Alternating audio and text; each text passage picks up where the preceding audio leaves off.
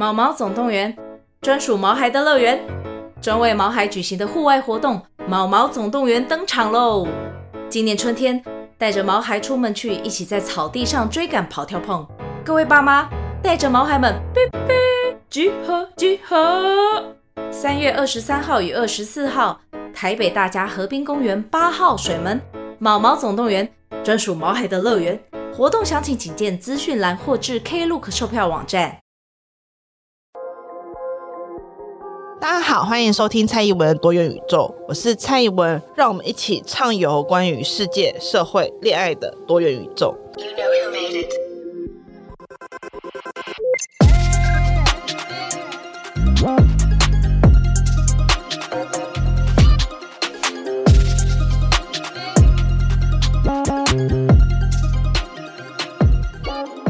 Hello，各位旅伴，大家好。大家现在听到我的嗓音有一点点的沙哑，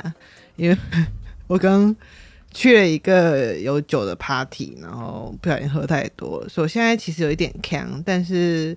呃，就是想要在这个状态下跟大家稍微聊聊天，所以今天是嗯，其实今天这个是一集我特别想要跟大家分享我在这一阵子得到的一些。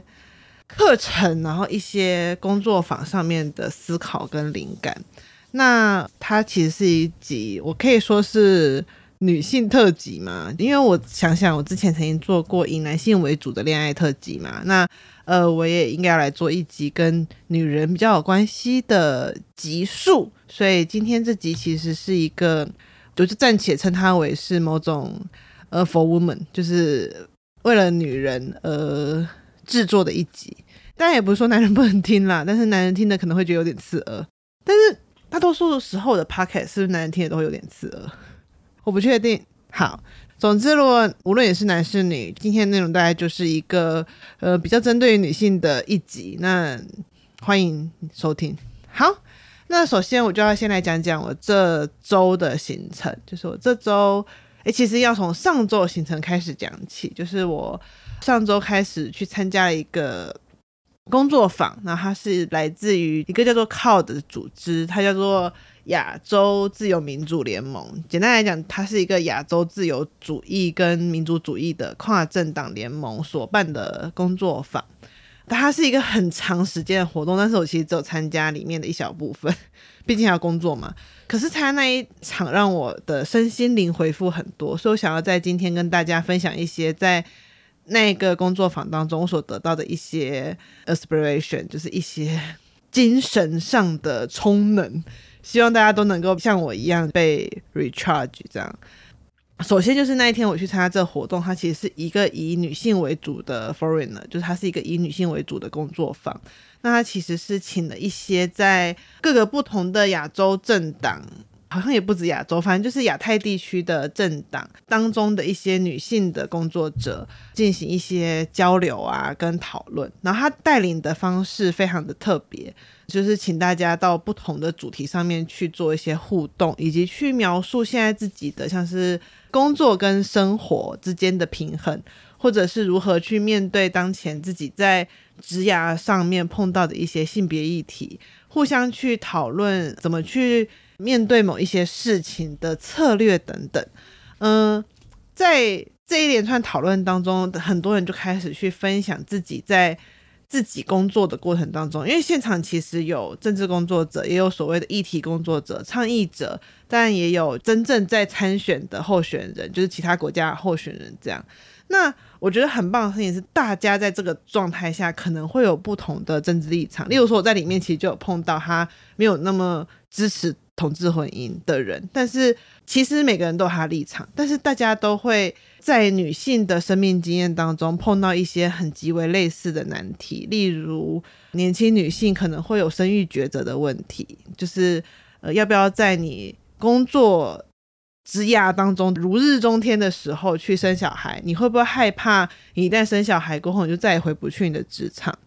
那也包含了可能有点缺乏 role model 的问题，就是在。你所工作的区域当中，其实女性往往很难爬到比较高的位置，可能你就是你这个领域当中的第一人，或者是即使是有所谓的 role model 存在，就是已经在你的职场当中已经有出现那个女性的 role model 存在，但那个女性她的达成条件是很困难的，例如说她可能是政治世家出身，或者她是。他为了要成为他现在这个位置，他其实就很难会有其他的生活，因为他可能要舍弃掉成家，或是他没有办法去拥有亲密关系等等。就是大家会讨论很多女性在你的生涯跟职涯当中会面对到的问题。那虽然说他是瞄准在政治或是以倡议为主的女性工作者，但其实里面有提到很多。彼此提到的策略跟解方，我是觉得很适合于在这个世界上生活的所有女性。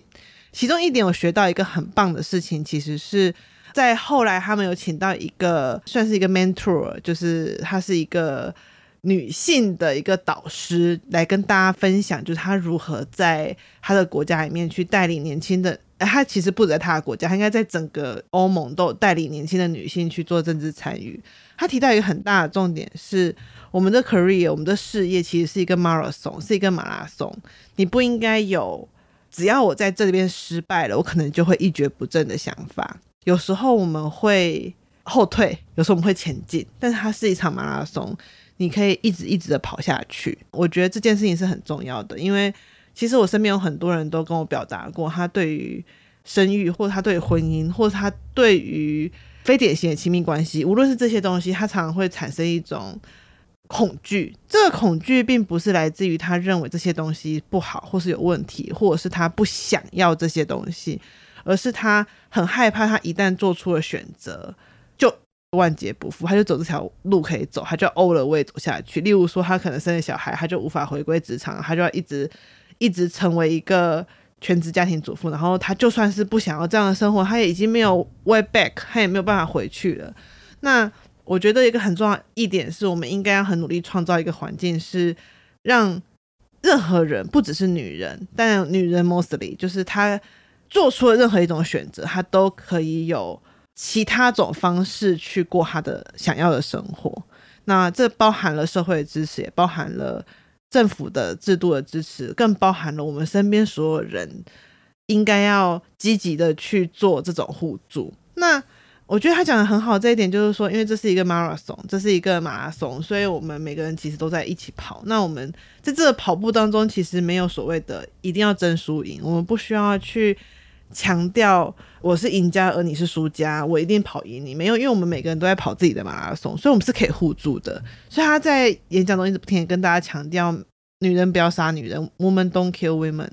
女人不应该在争权夺利当中互相竞争，反而我们应该是要结盟起来。就他就讲嘛，他说，男人在这过往的好几百年间的政治史，我们看到他们都是互相结盟的啊，就是理念相近的男人都会互相结盟的，他们会透过他们的政治权力再去拉那一些年轻的男人进去他们的团队里面，他们会去培养他们，会去辅佐他们，他们会。结党成派，然后好好的去产生下一个 generation 与他们极度相似的人，就是我们其实很容易在这个世界上发现男人在做这样的事情，可是女人却很少。当女人好不容易取得权利的时候，很多时候反而会陷入了彼此之间的否定，或者是会会去抢夺那。好不容易预留给女人的一点点权利，其实我觉得这是很可惜的，因为我们应该是要把这个权利扩大，不是变成只有一个代表的女人，说我们要去抢那个代表女人，不对，我们应该是要把所有的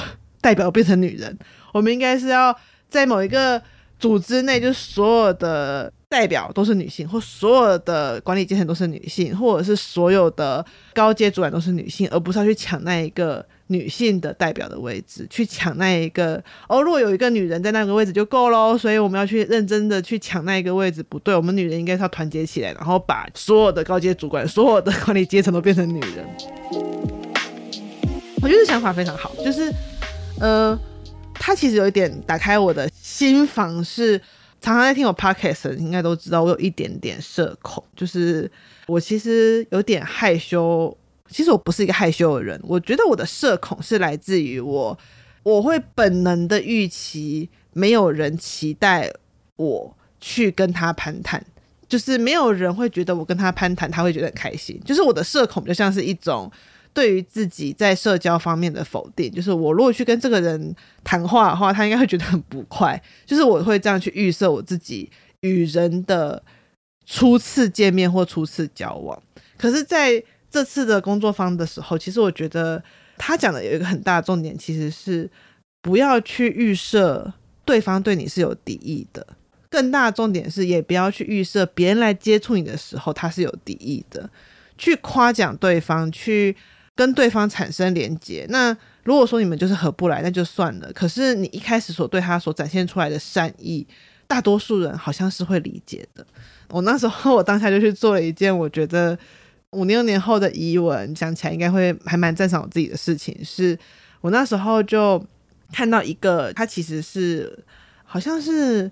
马来西亚一个蛮重要的政党的核心人物，然后他就有分享他的穿着是属于比较辣那一种，他真的很辣很美，非常美。他说他的穿着在马来西亚其实是会为人讨论或是维持的。那他自己其实有想过这件事情，但是他就觉得为什么女性只要从政就会面临到服装上面的检视，然后他为什么要去自我审查？所以他自己说，他后来有时候会觉得，可能服装也是他的 icon 之一啊，或者是他为什么不能主动去利用这个服装去引发大家对于女性参政的讨论？总之，他分享了很多东西，那我就觉得说，我那时候其实，在后来这个。对谈时候的结束，就是大家在 connection 的时候，其实我想去跟他说，我觉得她很漂亮，然后我觉得她就是我心目中政治家的样子。可是我没有勇气，因为就觉得说我是什么咖，我是什么咖，然后我去跟一个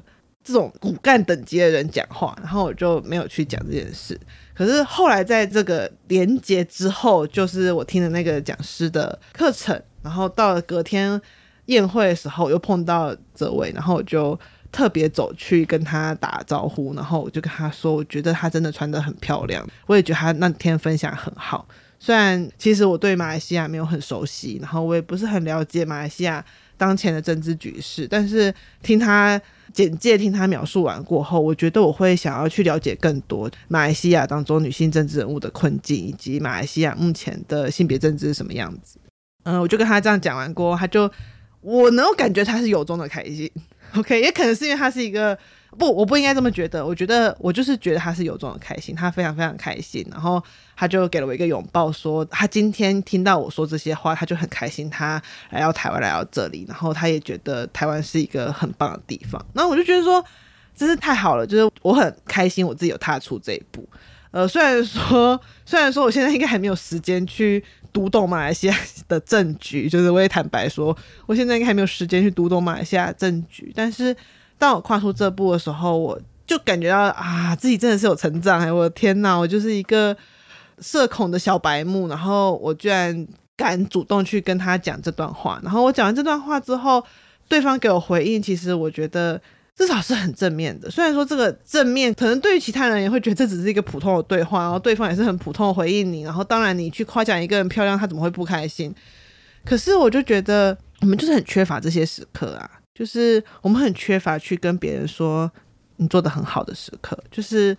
我自己从小到大的生长背景，其实就觉得我们太少被夸奖了。其实我们都很棒，那我们很容易会陷在一个我们还要表现更好。我们还要展现出更好自己，别人才会喜欢我的情节里面。但是实际上，很多时候我们之所以没有办法由衷的去欣赏别人，它背后的因素是来自于我们也不由衷的欣赏我自己。所以，我们把对自己的方法去对待别人，然后我们就很痛苦，因为。你对自己很严苛，你也对别人很严苛，所以最后别人也对你很严苛，然后你也对自己很严苛，就大家都过得很难。所以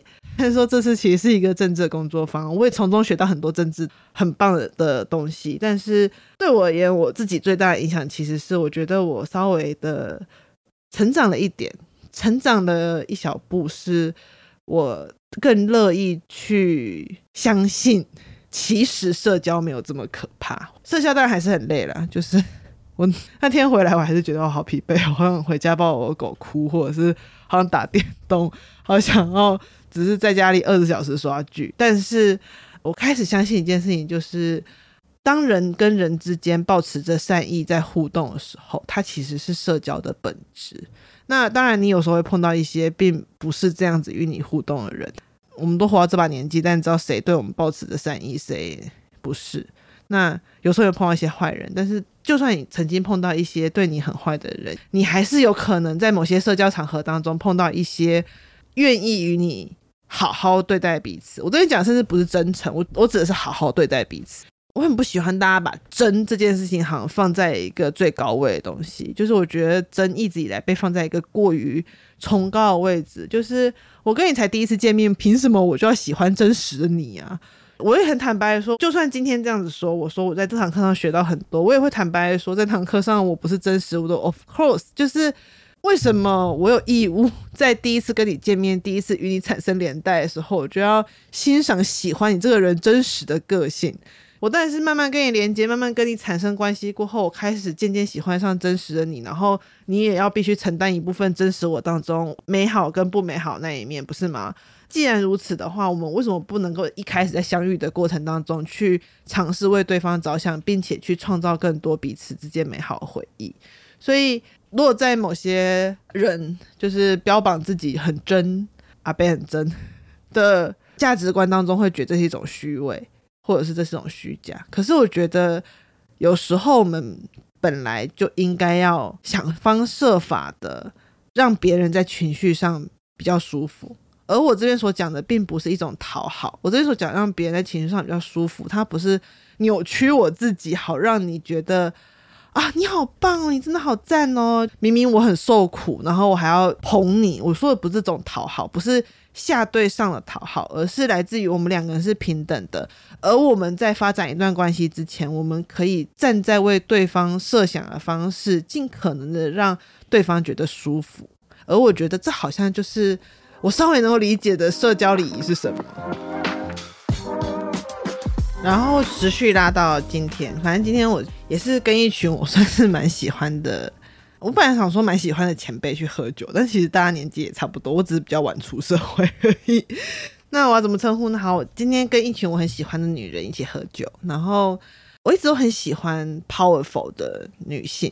但是我要说，就是我在我的学术养成当中，就是我因为从小到大就是念书嘛，后来到大学、到研究所、到博班，那我一直都会在学术界当中碰到很优秀的女人。包括我的老师或者是学姐们，可是我一直觉得有一点惋惜的缘故是，嗯，在学界的世界里面，我觉得野心或者是权力欲望这件事情，很多时候不只是女性，我觉得连男性可能有一点，他其实不是那么被欣赏的，而且在女人身上，我觉得特别明显。我自己的感觉是那种。对于女性学者那种很纯粹的要求，有时候是更强烈的。所以我有很多很敬佩的教授跟女性学者，我常会觉得他们无欲无求，很两袖清风这样子。那当然我很尊敬他们，但是有时候我也觉得，我会在心中自己问自己说：这是我想要的生活吗？因为我似乎不是一个无欲无求的人。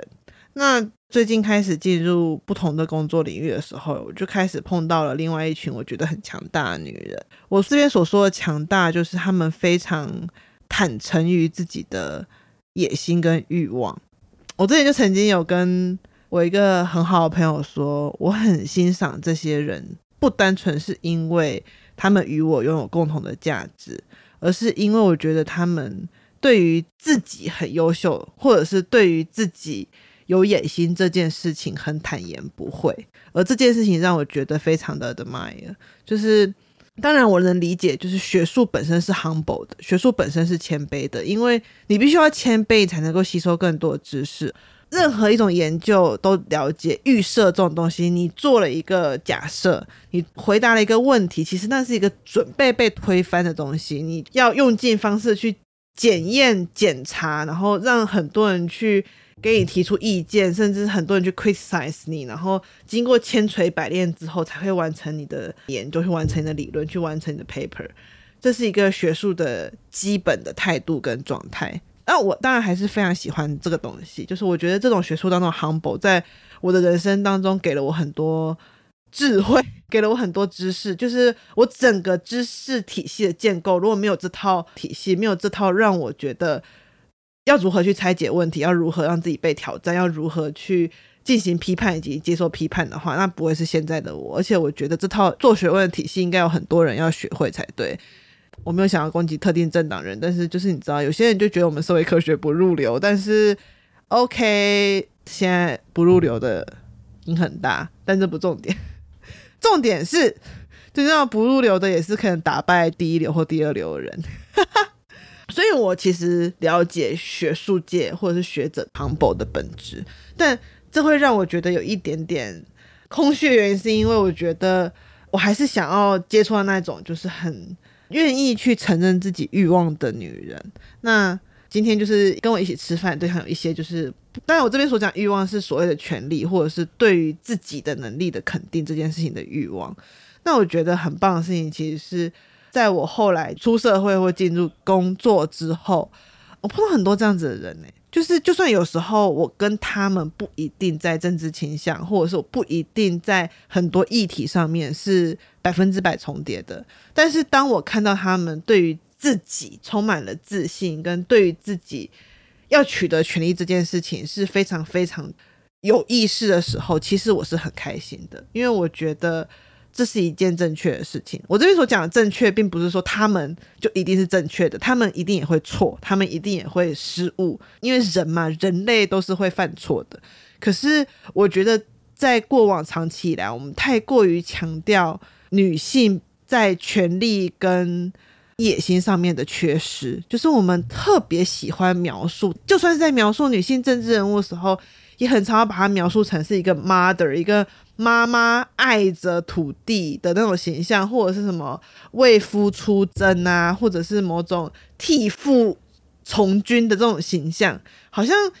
女人不会基于自己的权利欲望去从政，她必须要是有一点点因为别人，因为。爱别人，或者因为自己的重要他人受到了伤害，或者是她是一个牺牲的那种国母的形象，那好像女人不能够就是很坦然的说，我就是想要政治权利啊，so what？我就是觉得我可以做得比别人好，我就是对自己充满了自信，我觉得我是最有治理能力的人，就是为什么我不行这样子？为什么女人不能够去扮演这样子的角色？所以当我看到有一群年轻而且很 brilliant 的女性。他们展现出这样的权力欲望的时候，甚至很多人都比我还要年轻。有时候会感觉到啊，自己真是，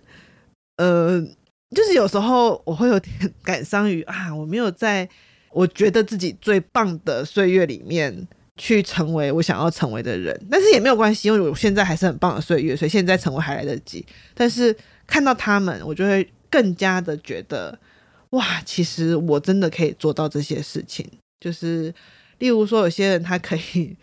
呃，我有的同，我有一些同事，他就是可以生三个孩子，呢还是呃非常努力的去完成他所想要实现的工作，而且去拥戴他自己想要的价值，然后把呃他想要做的事情做完。然后当然，他也说他的 mother who，或者是他很多生活事情就是一团乱，可是。对啊，为什么不行这样子？为什么她不能够暂时的做一个一团乱的妈妈，但是同时她是一个很厉害的政治工作者？就是在男人的世界里面，这不是一个很常见的事情，就是一个 lousy father，但他在他的工作上面很强，那但是大家都会觉得哇，很棒诶，你超赞的，然后大家就会说没办法，他在工作上面很强，所以他。回到家庭里面只能当 ATM 是很正常的，就是如果今天换成男生，我们就觉得很 OK 很正常。那为什么一个女人当她要在工作上面变成一个了不起的人的时候，她同时还要回到家里是一个超级全能的妈妈，这很不合理吧？所以我觉得我们应该要更多的这种连接，就是看到更多不同类型的女性，然后她们拥有不同的。我刚刚只有讲权力欲望，可是我觉得有很多不同的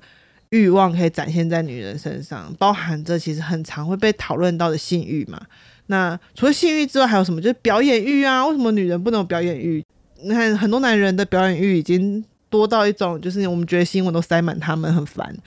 呃，女人也可以有所谓的自恋的欲望，或者是自我感觉良好的欲望等等。就是我觉得我们应该要呈现出很多女性欲望的样态。所以回过头来，我也要说，women don't kill women，就是女人不要去压抑其他女性的欲望。我知道有时候你会不赞同，你有时候你会不喜欢，有时候你可能会觉得天哪，你怎么可以这么的张狂？但是我觉得我们可以。暂时的去思考一件事情，其实是你现在所想象当中的女性的样貌，它其实是在过去这数千数百年间，透过父权体制去培养出来一种很稳定的、很明确的想象。那种身体是很安定的，思想是很安定的，以及她对于家庭、对于欲望、对于权力的想象都是很。就是很安分守己的这种想象，这种想象确实会让人觉得舒服，会让人觉得舒适。可是，这种想象也会让女人持续的处于某一些不利的位置，以及他们很难去真正影响到这个世界。就是这个世界很难往有利于女人的方向前进。所以，我确实觉得女人应该要结盟，但这个结盟不是说，所以我们都是姐妹。我很讨厌最后就要说我们都是姐妹，就是我还是觉得我只有我妹一个妹妹。我这边所讲的结盟是什么？是基于利益。男人可以因为利益而结盟，为什么凭什么就要当姐妹才能结盟啊？凭什么？就是女人可以基于利益，可以基于想要获得权利，可以基于彼此欣赏，甚至可以基于。策略基于各种不同的理由，让我们去结盟，我们去欣赏彼此。就算我们今天是对手，我们也可以去欣赏彼此，去讨论彼此的策略。那我觉得这件事情是很重要的。就是我这边所讲的 “women don't kill women”，并不是说女人就一定要温情温暖，或者是我们就应该要，就是你知道，我们就应该要好像开。那种姐妹会，让大家聚在那边点星光，然后大家在那边说什么？我们就是好姐妹，没有呢。就是我觉得我们一定会竞争啊，我们可能会去竞争，例如说选举就是一种竞争，或者是在公司里面职位是一种竞争，在能力上是一种竞争，这个竞争是存在的，但是。我们可以不要基于性别的去竞争，不要基于彼此身上的性去产生竞争。我们不是在竞争女人的位置，我们是在竞争位置。我们不是在竞争作为一个女人的能力，我们是在竞争能力。我们并不是在因为由谁来判断我们更像一个女人而去进行某种的争论，或者是去进行某一种比较，就是。I don't fucking care，谁觉得我们更女人，或是谁觉得我们更像是一个足够让人愿意加入这个社群的女性？No No No，以前我也会觉得说我应该要表现的更像是什么样一点，所以这样男人就会更乐意去加入女性主义的圈圈，或是男人就会更支持性别平等。可是坏。我当然还是会觉得，男人认识女性主义、认识性别平等是件很棒的事。但你可以自己认识啊，就是为什么我必须要表现成某种男人喜欢的样子，然后让你来比较说，哦，这个女性主义者比那个女性主义者比起来，我比较喜欢这一个。诶，no，不要这样，就是不要去比谁是比较好的女人，谁是比较好的女性主义者，不需要以男人世界的根基去判断你我之间的价值。让我们的竞争，我们的价值回归到我们彼此本身自己的价值。就像我就说嘛，我喜欢坦然表达自己欲望跟野心的女人。你可能不喜欢，你可能不用这套价值观去评论其他人，但我喜欢啊，所以我会在这套价值观上去寻找这样子的人跟我。结盟跟我合作，然后我也会更想要跟这些人当朋友。你可以说，那我就不喜欢这套判断标准，所以我们没有缘分。那也好啦，就是人生苦短，去找有正缘的人在一起，去找有正缘的人结盟，去找正缘的人交朋友。那我觉得某种程度，这就是我心目中理想的社会。好，我今天讲好多某种程度上，我觉得我喝醉的时候很容易会重复讲一样的话，但是其实我也没有醉啦。对，我不知道今天这集大家觉得怎么样？因为我今天在 Podcast 收到了一集我觉得很感动的留言，然后其实大家去看 First Story 上面看到那则留言了，那我就不把它完全念出来，就是他特别的讲到了，他又听了一次找到自己长相那一集，然后他觉得有很多感触，因为他觉得他。感受到我说那个轻贱美跟轻贱丑是同一件事情，然后他常常觉得自己呃好像不够好，或者是好像觉得自己跑错棚，或者是不知道自己到底经历了什么。但是他觉得听到我讲完那一集 podcast，或者是听到我讲雪莉重要吗那一集，他觉得自己生命中的某段故事被说出来了。那他也渐渐的好像。有一种被同理的感觉，然后他就有表达了一些他的感动跟感谢。那首先我是觉得不需要谢谢我啦，因为我也是讲我自己想讲的东西。但其实我看到这段话，我觉得蛮感动的。就像我前面刚刚所说的嘛，就是其实我一开始做这 podcast 的想法是有点功利性的。这个功利性不是想要赚钱的，我一开始就没有想过做 podcast 可以赚钱。我的功利性意思是说，因为。那一阵子想好好经营个人品牌，然后我原本就写专栏嘛，但是写专栏那一阵子其实会有一个平台上面的问题，是一直都在用别人的平台，其实很难回到我自己身上。那那时候我就想说是要拍影片呢，还是要做 podcast？后来就两边都尝试过之后，我觉得我比较适合 podcast，所以就开始做 podcast。其实那个时候只是想说，我想要固定有产出，不要让自己累积的东西好像都四散在各地，所以那时候才会开始做 podcast。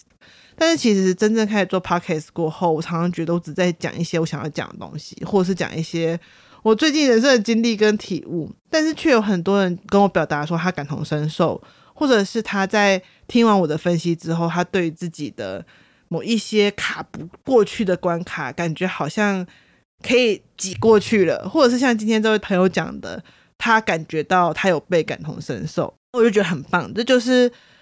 我做节目没有想到，却有做到的目的，那很好。就是我希望未来自己可以持续的往这边前进，有没有？因为我觉得我不是那种这样又要得罪人，就是我觉得我不是那种疗愈天后那种样貌，就是我可能不会标榜某种，我会带大家一起疗愈、转念，或者是带大家一起朝着更好的心灵的 cleanness 前进，就是。我真的无法做到这样，但是我觉得作为一个社会学的学生，作为一个社会学的研究者，当把社会拆解，然后把自己曾经经历过的事物拆解之后，可以同时达到一种让别人感同身受，说原来我经历完这一段故事，并不是我自己的问题，并不是只有我一个人度过这件事情，它其实可能是。社会的问题，它其实可能是很多人都有的共同经历。那或许你我之间都会觉得好受一点，然后我们就会更愿意在未来的路途上也给予其他人这样的善意。其实我还是最终要回到善意这件事情来讲，就是我觉得，虽然说我前面就说我很喜欢有明确表达自己想要权利以及明确表达自己有野心的女性。但我觉得这个明确表达自己的权利跟野心，它跟对于别人抱持善意是不互斥的，甚至很多时候它是一起的。因为我觉得有很多很美好的人，他的野心跟他的权利的欲望，一部分就是来自于他希望能够最大程度的给予他人善意。那某种程度上，我希望可以成为这样子的人，也很谢谢大家支持。因为如果大家没有这样子去听我的 podcast，没有这样给我回馈。我觉得这半年来我可能撑不过去，我也没有办法成为一个我想象中那样子逐渐可以的强大的存在。所以在这边也在 ending 的时候再次跟大家告白，就是谢谢大家。希望今天的内容大家喜欢，还是要跟大家说，就是我觉得我们的生涯就是一场马拉松，是一场马拉松。不要害怕失败，也不要害怕暂时停下来，不要害怕暂时后退，不要害怕暂时扭伤。它是一个一直在跑的马拉松，那我们在这当中都可以是队友。我们可能有时候会不小心竞争，但从广义上来讲，我们 forever 都是队友。那我们应该要一起让全体女性可以在这个马拉松内越跑越远越好。好，那今天的节目到这边结束啦。喜欢本集内容的朋友，欢迎可以按订阅、分享，或者是。whatever you want，因为我已经开始有点进入胡言乱语的状态，所以我必须要关机了。大家拜拜。